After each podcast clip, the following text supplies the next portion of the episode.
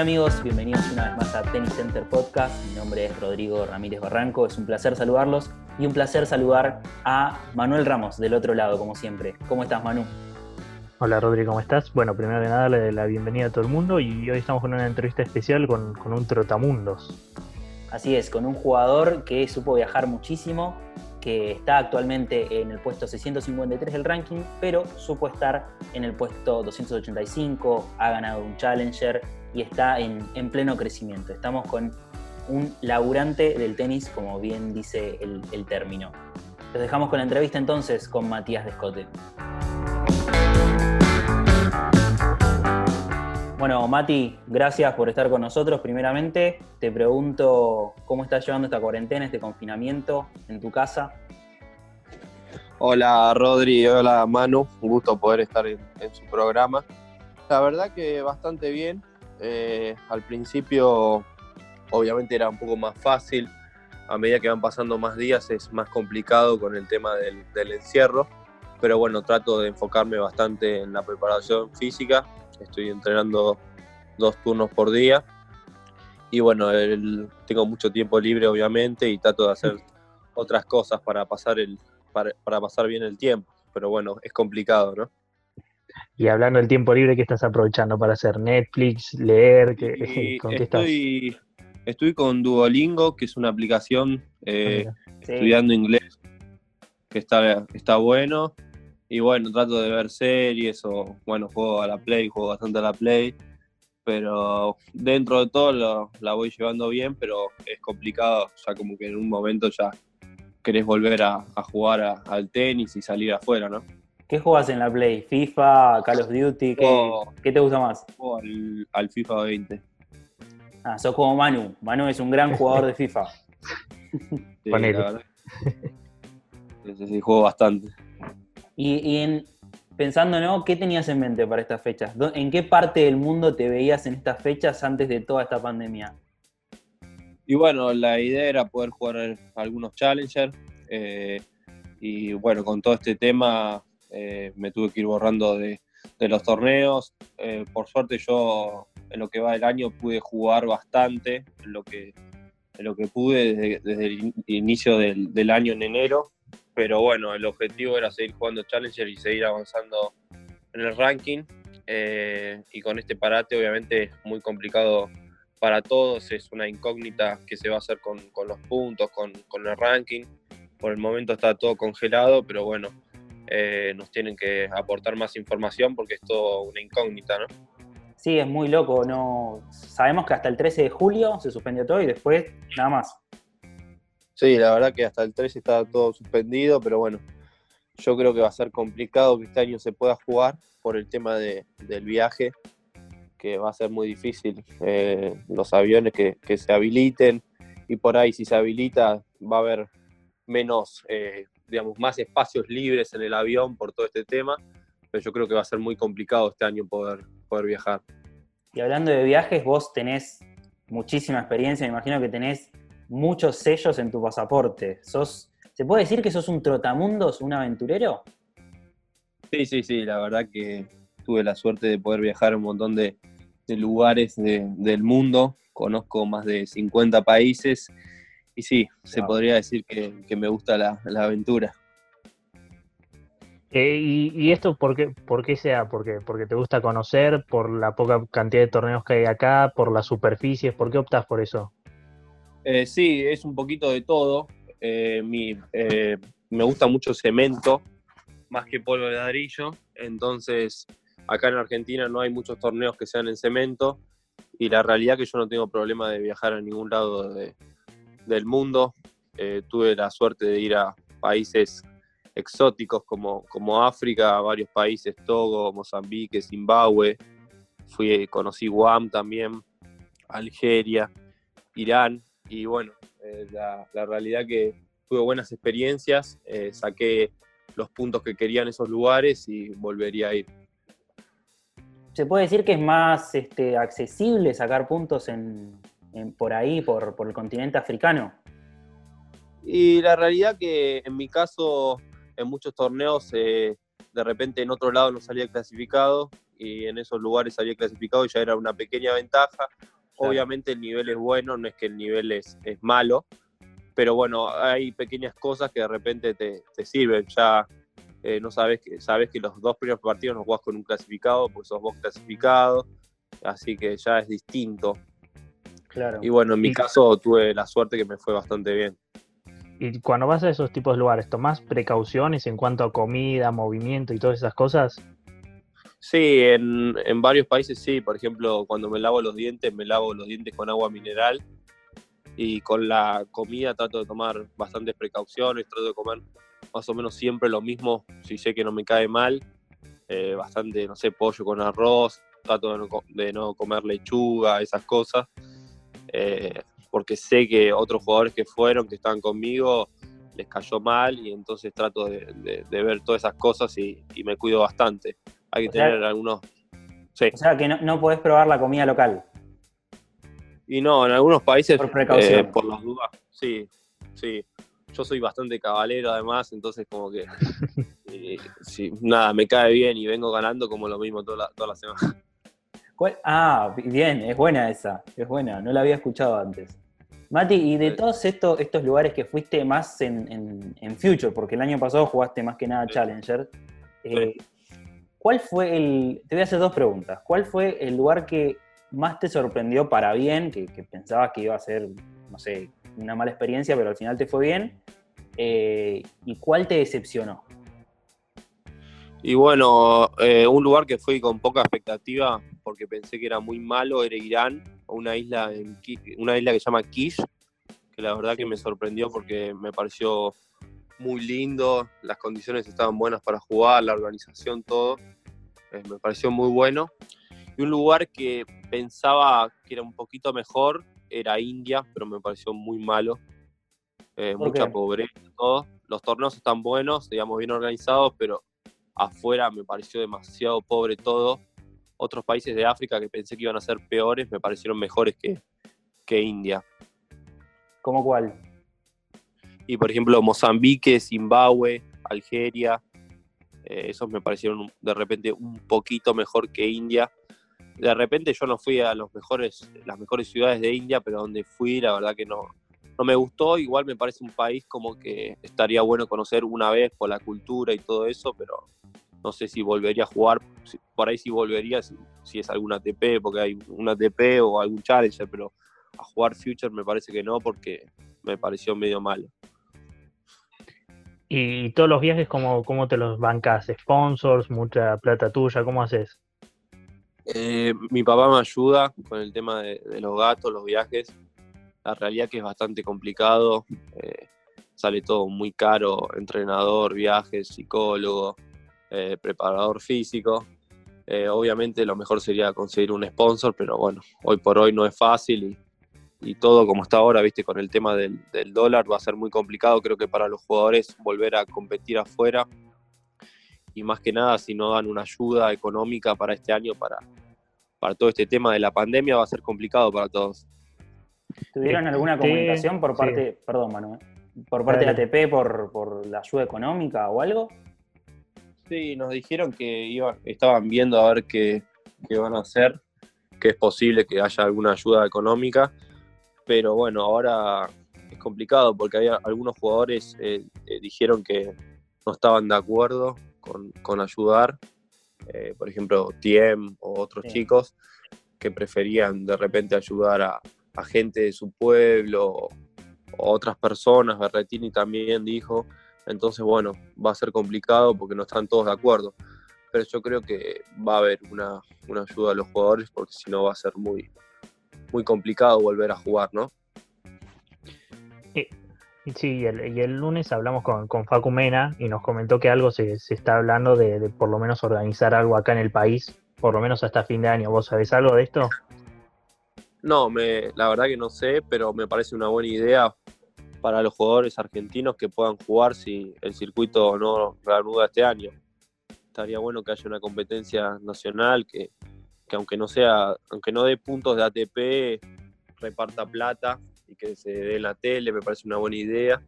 Pero bueno, hasta ahora es toda una incógnita porque no definieron nada de, del ATP si reanudan este año o el año que viene.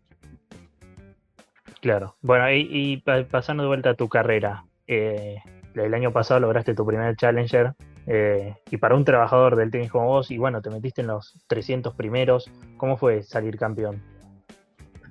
Bueno, fue una alegría enorme, ¿no?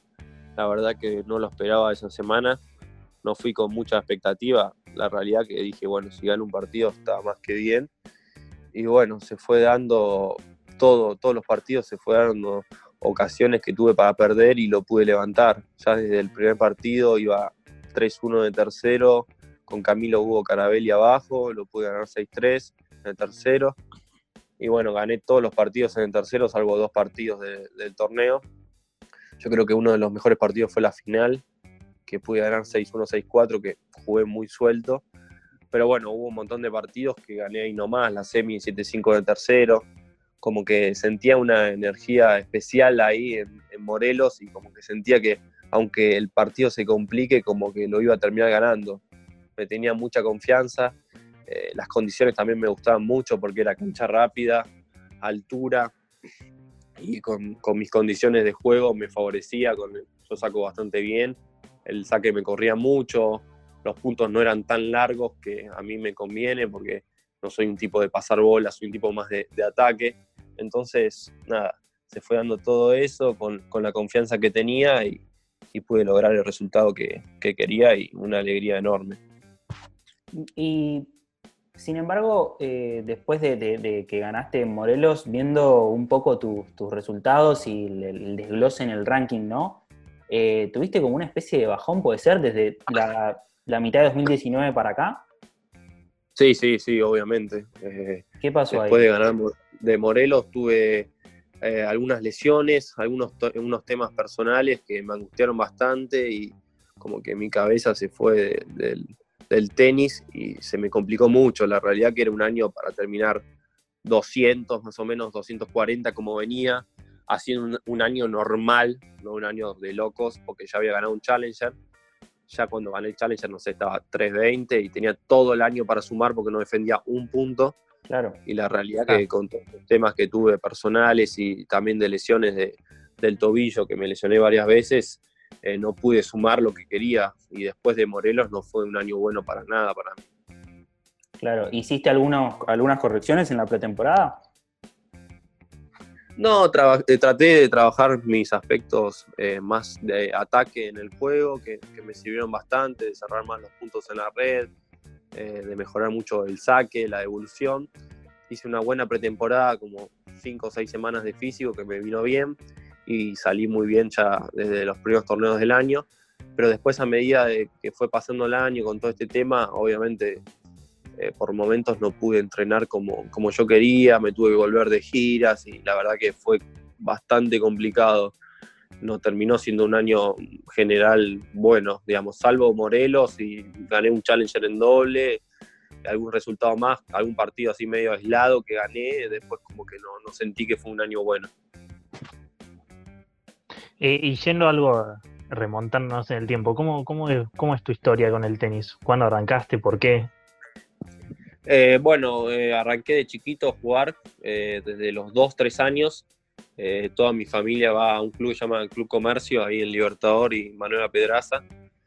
Y bueno, ya de chiquito mi papá me, enseñó a jugar, tomé clases particulares, pero bueno, la realidad que fui muy de a poco, no, no empecé de, a competir así a full muy de chico, más de grande, pero sí jugaba, no sé, dos o tres veces por semana Siempre jugué interclubes de chiquito, sub 10, sub 12, pero hice los últimos tres años eh, por internet y después fui a colegio presencial, doble escolaridad. Entonces, de repente, no sé, a los 12, 13 años había un montón de chicos de mi categoría que ya habían dejado el colegio y yo iba al colegio. Y después me puse a entrenar un poco más y fui emparejando. De chico no era de, los mejores de, de, mi categoría. Pero bueno, a los... Sí, sí. Sí. No, no, no, decime, decime que terminar. No, que a los 16, 17 años ahí fui mejorando un poco más. Ahí de repente me metí entre los primeros de, mi categoría, pero bueno, 10, 12 y 14, la realidad que estaba muy lejos de, los primeros. ¿Y, en algún momento pensaste en dejar o eso también te motivó, viéndote lejos, ya sé que eras, que eras muy joven, ¿no? Pero viéndote lejos, te motivó para seguir mejorando. Sí, la realidad que eh, me motivó mucho para decir, bueno, quiero ser el, mejor de mi categoría, seguir avanzando. Y eso me sirvió porque nunca tuve la presión de ser el mejor.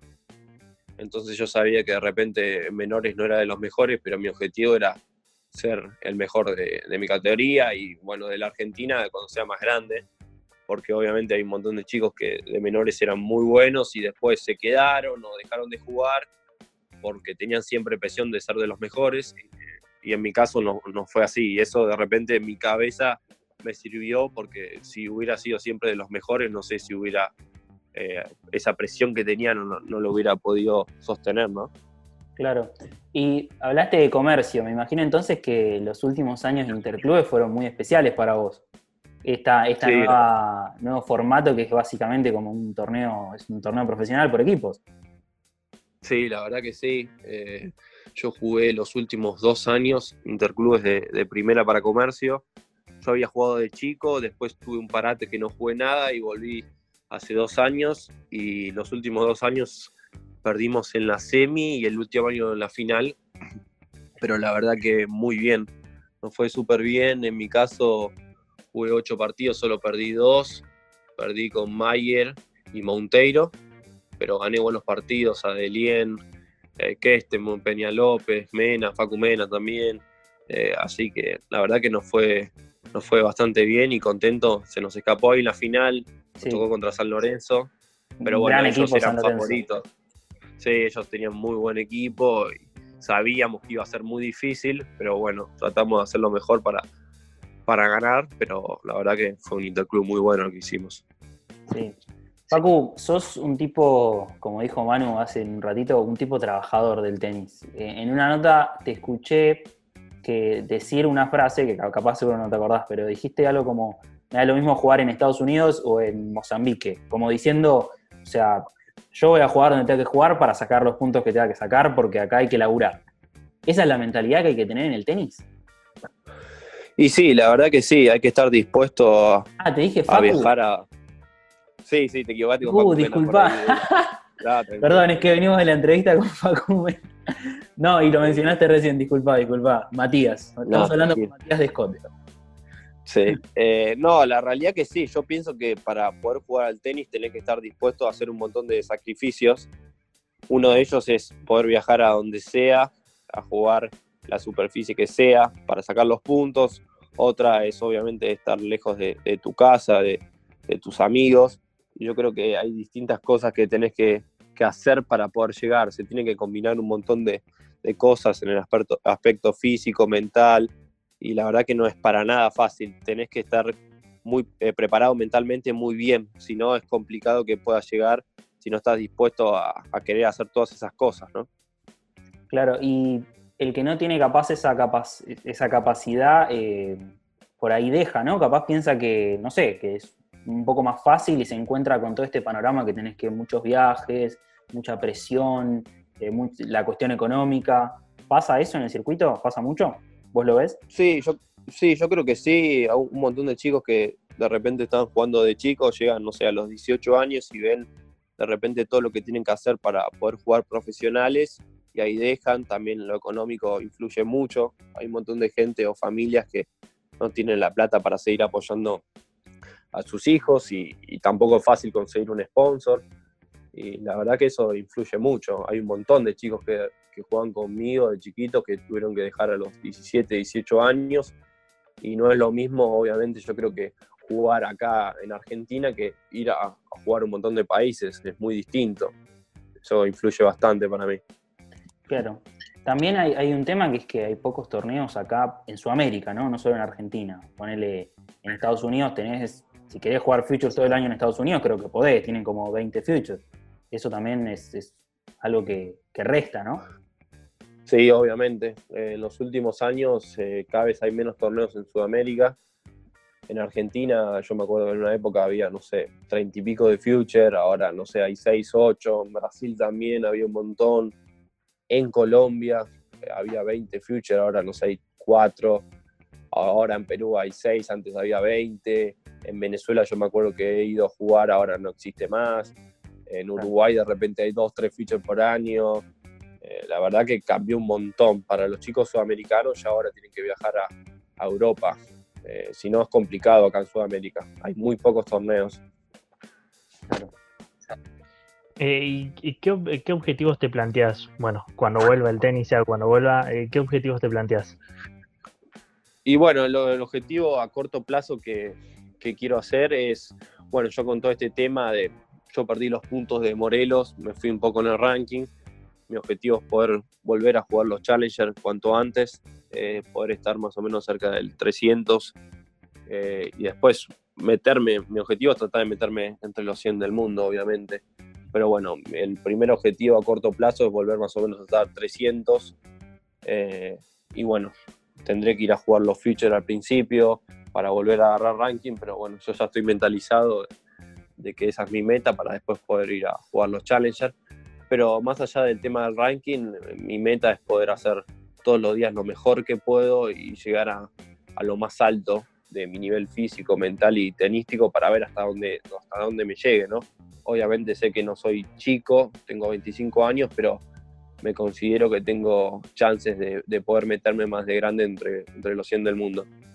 Claro, de todos modos, la, vida útil del tenista creo que ha aumentado en los últimos años. Tenemos varios jugadores que, que tienen más de 30 y siguen jugando bastante bien, ¿no? Sí, obviamente, ahora cambió mucho, hay un montón de chicos que se metieron más de grande.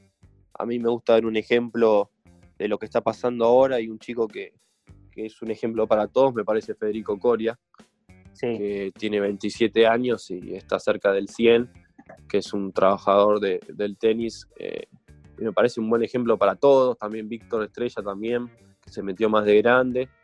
Obviamente se puede ahora jugar hasta los 36, 37 años, se puede tranquilamente jugar al tenis, así que no hay que darse por vencido y, seguir creyendo. Claro, y no, ponerse tanta presión. ¿Qué pensás que tenés que mejorar para, alcanzar esto que, que decís, meterte entre los 300, volver a, recuperar esos puntos que, perdiste?